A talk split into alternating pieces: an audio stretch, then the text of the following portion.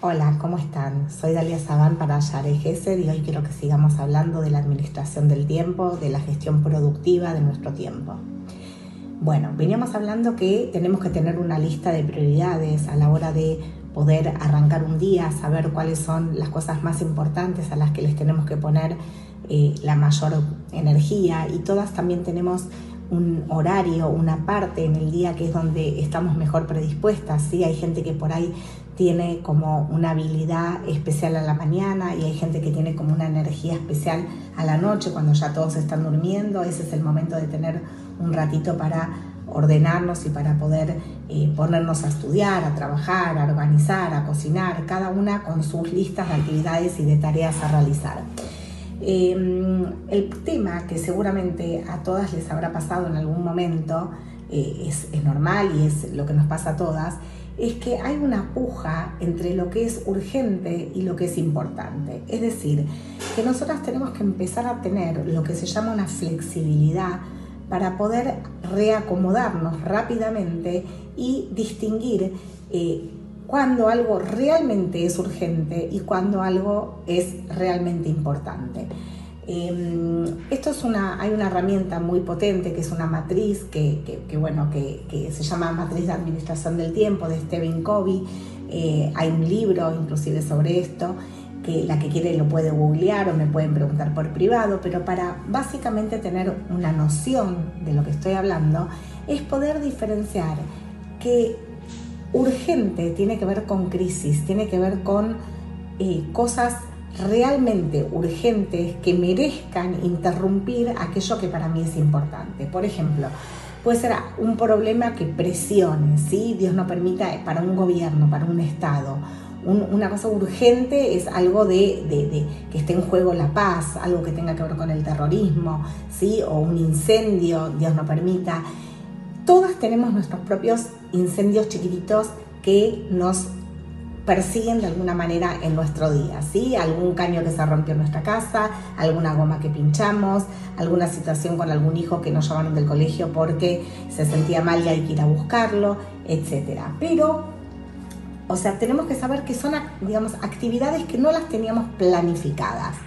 Ahora, si piensan y ponen atención, realmente todo lo que yo hago en el día e interrumpo por determinadas cuestiones, ¿son realmente crisis?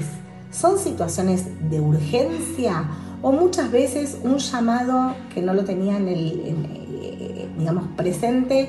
¿O me tocó el timbre a alguien o por distintas pavaditas interrumpimos lo que para nosotras realmente es importante y que sí tiene, digamos, una estructura y tiene un espacio en nuestra agenda. Entonces, qué importante es poder distinguir ¿sí? lo urgente de lo importante, poder darle un espacio, un diseño en nuestra agenda a, como dijimos en el video anterior, tener por lo menos 10 prioridades que hagamos en una semana, no ponerlo por día, porque si lo pongo por día, eso que para mí es importante va a terminar siendo la crisis. Entonces, tengo 10 prioridades para esta semana, las anoto, las intercalo, veo qué día de la semana me es más fácil meterlo en la agenda, ¿sí? En qué día voy a poder dedicarle tiempo a esa actividad. Entonces, de esta manera puedo tener lo que se llama una prevención, ¿sí? puedo prepararme, puedo designarle, digamos, una dirección a mi día y sé por dónde tengo que atacar, por dónde tengo que, digamos, eh, arrancar en el momento que para mí es más fuerte. Cuando viene una situación que realmente es una crisis, un problema, algo que yo no, no, no, no puedo, digamos, o sea, dejar de atenderlo porque realmente pasó a ser una prioridad, entonces hay que apagar, ¿sí? Cuando hay un incendio hay que apagarlo. Entonces, tener esa flexibilidad para poder interrumpir, ¿sí? En las cosas que realmente son crisis.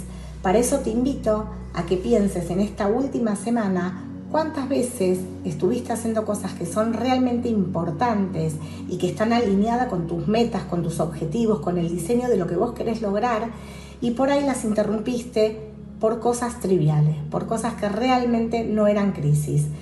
Entonces, eh, no es para buscar culpables de nada, es simplemente para ordenarnos, es para organizarnos, es para lograr que nuestro tiempo esté alineado a, todo lo que, a las acciones que queremos realmente concretar y para poder ser sinceras con nosotras mismas, ¿sí? Así que bueno, les deseo suerte en esta semana que viene y que puedan gestionar de una manera efectiva su tiempo. Nos vemos en el próximo.